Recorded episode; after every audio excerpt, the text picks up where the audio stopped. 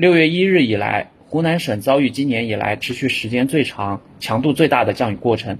据湖南省防汛抗旱指挥部秘书长李大建介绍，截至八日，这轮强降雨导致湖南一百七十九点四五万人受灾，因灾死亡十人，失联三人，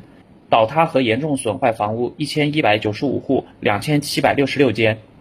湖南已于六月二日启动省级自然灾害救助应急响应。向受灾地区下拨帐篷、折叠床等救灾物资，